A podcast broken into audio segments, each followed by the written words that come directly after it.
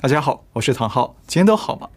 俄乌战争目前还在欧洲打得激烈哦，但是却已经在亚洲地区掀起剧烈的震动。那今天我们就跟大家来聊一聊乌克兰战争对美中日台四方关系的影响。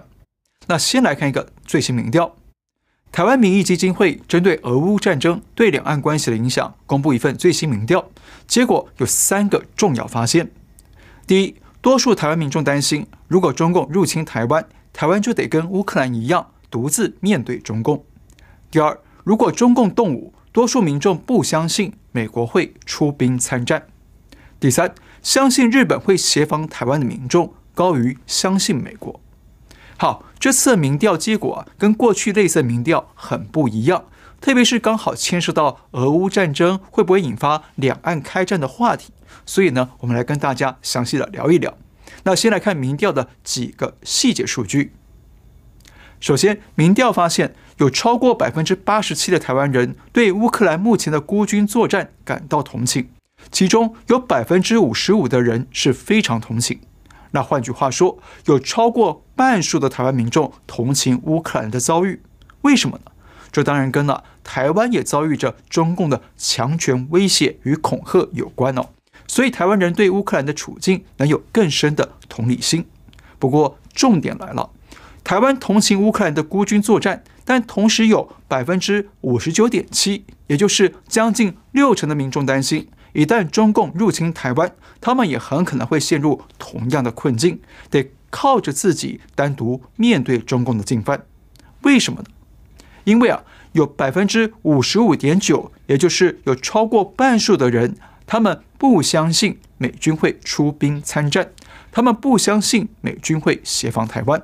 那相信美军会出兵协防的只有百分之三十四点五。而且，如果再把这个数据深入分析，可以看到啊，一点也不相信美国会出兵的比率高达百分之二十九点四，将近三成，是所有选项里面最高的。而不太相信美国会出兵的比率也有百分之二十六点五。而非常相信美国会出兵的只有百分之十点五，那这个数据啊相当的惊人，也因此引发海内外媒体的高度关注。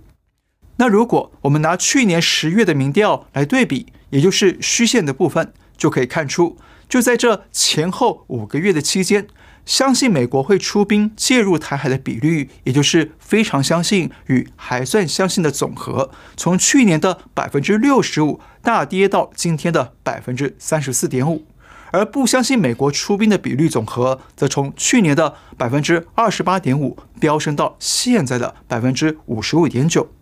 而且值得注意的是，选择没意见的比率啊只有百分之六，非常低。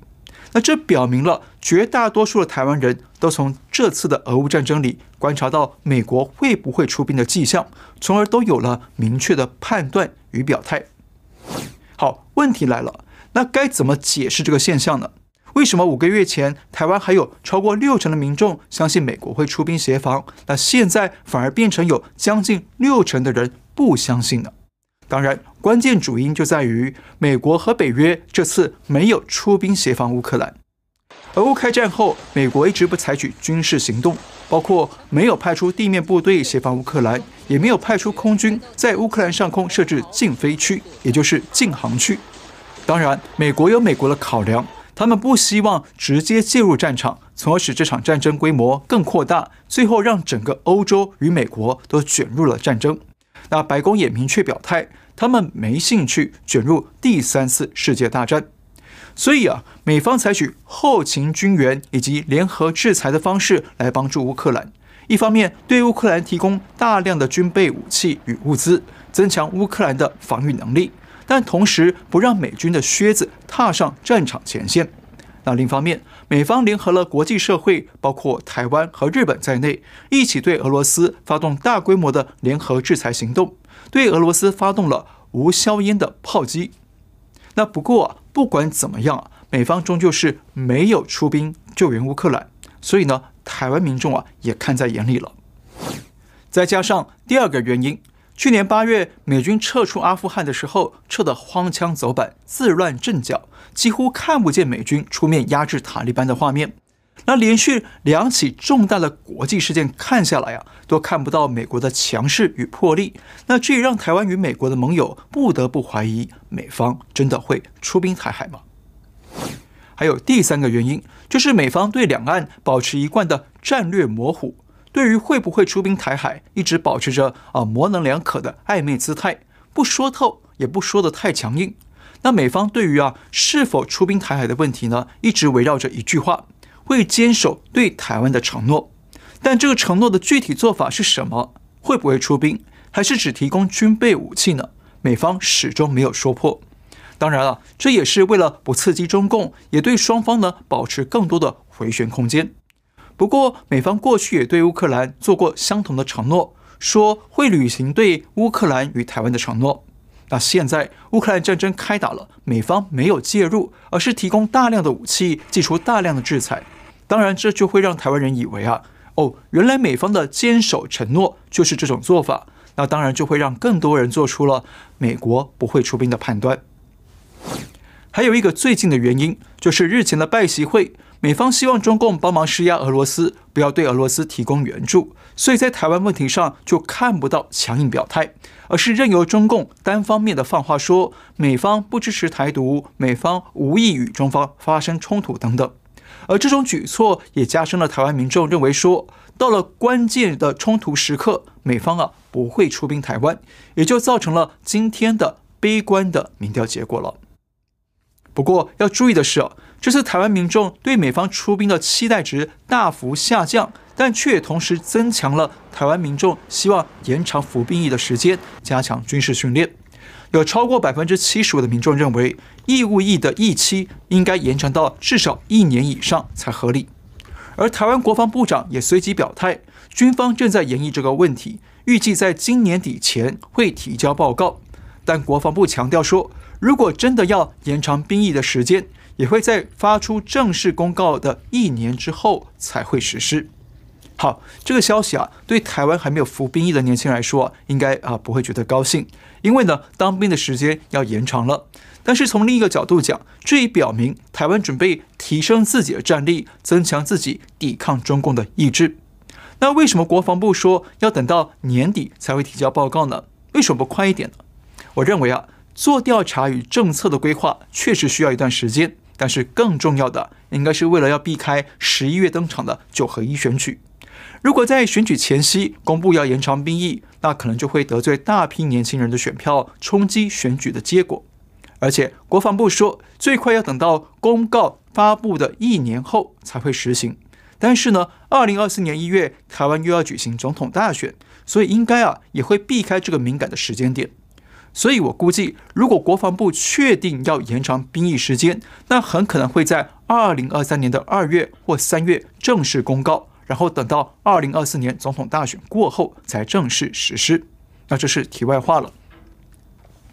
好，这次民调还有一个非常特殊的重点，就是有百分之四十三的民众认为，一旦中共攻击台湾，他们相信日本自卫队会出动协防台湾。这个数据啊，比相信美方会出兵的百分之三十四点五还要高出许多。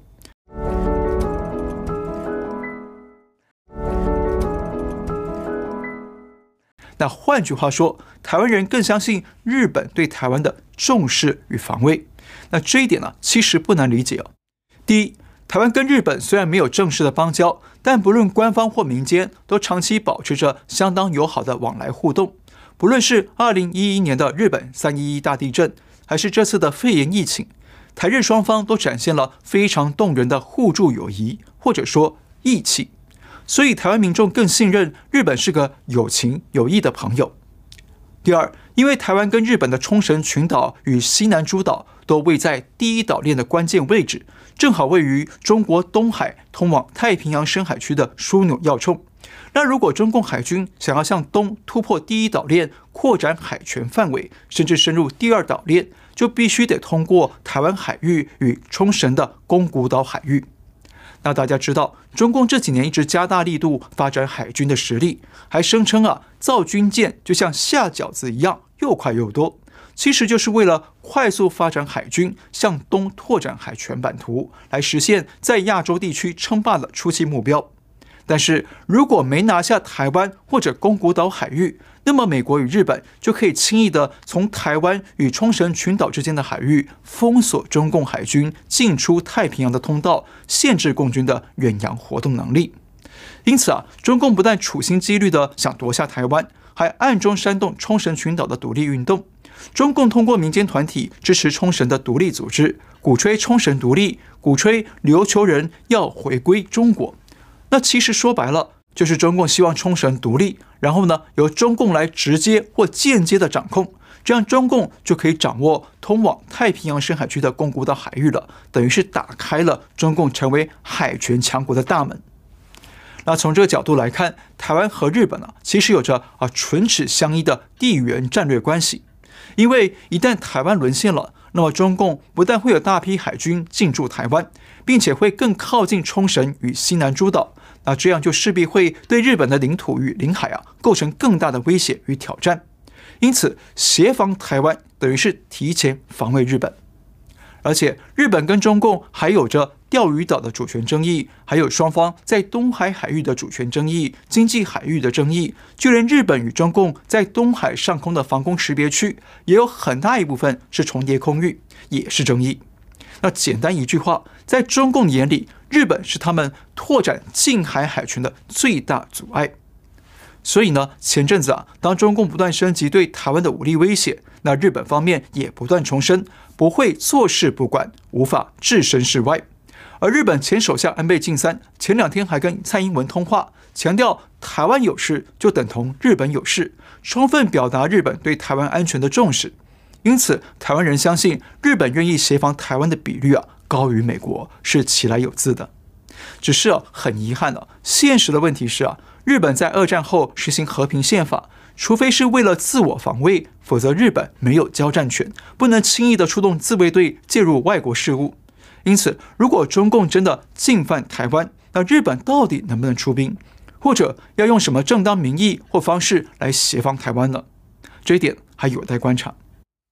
最后，我们再聊一件事哦，就是如果中共出兵犯台，那美国真的不会出兵吗？这个问题啊，美方一直没有给出答案，那我也没有内幕的答案哦。但是我们可以换个角度思考：如果美方不出兵，轻易放任中共占领台湾，那就会给美方带来几个非常重大的风险，会重挫美国的政治、经济与外交实力。第一个风险，太平洋骨牌效应，美国本土终将受到威胁。如果台湾倒下来了，那么接下来中共的海权威胁就会蔓延到日本，接着再向东扩张到美国的关岛与第二岛链。那如果美国不阻挡或者挡不住，中共的威胁就会继续扩张到美国的夏威夷，甚至是美国本土。那换句话说，如果中共攻占台湾，就会引发太平洋骨牌效应，最后对美国本土构成威胁。那想想看，如果中共的潜艇可以躲在太平洋深海区，对美国的洛杉矶、芝加哥或者华盛顿发射洲际弹道导弹，那会构成多么巨大的威胁呢？第二个风险，失信印太盟友，中共称霸东亚。美方一直声称要重视印太区的和平，要与盟友重整印太区的秩序，还说美国对台湾的承诺坚如磐石，甚至还找了日本。英国、法国、德国和澳洲等等的军舰到南海与台海周边航行，来宣示对台海和平的重视。但是如果中共真的出兵，美国却选择弃守丢掉台湾的话，就会让美国对盟友们失信，会重挫美国在印太地区的权威与主导地位，更会让美国哈失去了国际信任与认同。那到时候各国就会转向投靠中共，反而让中共称霸东亚，称霸印太区。第三个风险，国际支配力下降，美元主导地位动摇。一旦美国失去台湾，国际地位与威信受创了，那也意味着美国的国际支配力会跟着受创，包括了政治、外交与经济。那到时候美元霸权的国际主导地位啊，也一定会受到动摇，美元很可能会走向衰弱、大幅贬值，从而重创美国的经济。特别是现在。越来越多国家开始尝试挑战美元霸权，绕开美元做交易。比方说，俄乌战争已经逼着俄罗斯强迫欧洲各国只能用卢布跟他们购买天然气，而沙特阿拉伯也准备接受用人民币来购买石油。那说穿了，美元的强势地位已经开始受到挑战。那如果美方又弃守台湾、失信国际的话，那势必会重创国际对美元的信任，从而加速美元贬值，重创美国的经济与资产。第四个风险，弃守台湾，冲击二零二四总统大选。目前美国的主流民意都相当支持台湾，所以朝野两党的政要最近都纷纷造访台湾，还陆续提出多个法案声援台湾。因为这种举动啊，可以宣示捍卫自由民主、对抗中共，可以在年底的中期选举呢更有底气的争取选民的支持。而二零二四年就是美国总统大选，如果在这两年内中共进犯台湾，而白宫选择退缩弃守的话，那势必会招来国内两党的同声谴责，到时候执政党就会更难争取连任，那白宫可能又要换主人了。好，以上这些理由啊，说明了美国其实很难承受丢失台湾的风险，但是美国到底会不会出兵协防台湾？这个关键答案呢，到时候恐怕只有白宫才知道了。我们再说一次，如果中共对台湾动武呢，那美国不出兵协防，就会让美方陷入四个严重的风险危机。风险一：太平洋出现骨牌效应，美国本土最终会受到威胁。风险二：美国失信印太盟友，中共称霸东亚地区。风险三：美国国际支配力下降，美元主导的霸权地位被动摇。风险四：如果弃守台湾，会冲击二零二四总统大选选情。好，今天就聊到这里，别忘了订阅、留言、按赞，感谢您收看，我们下次再会。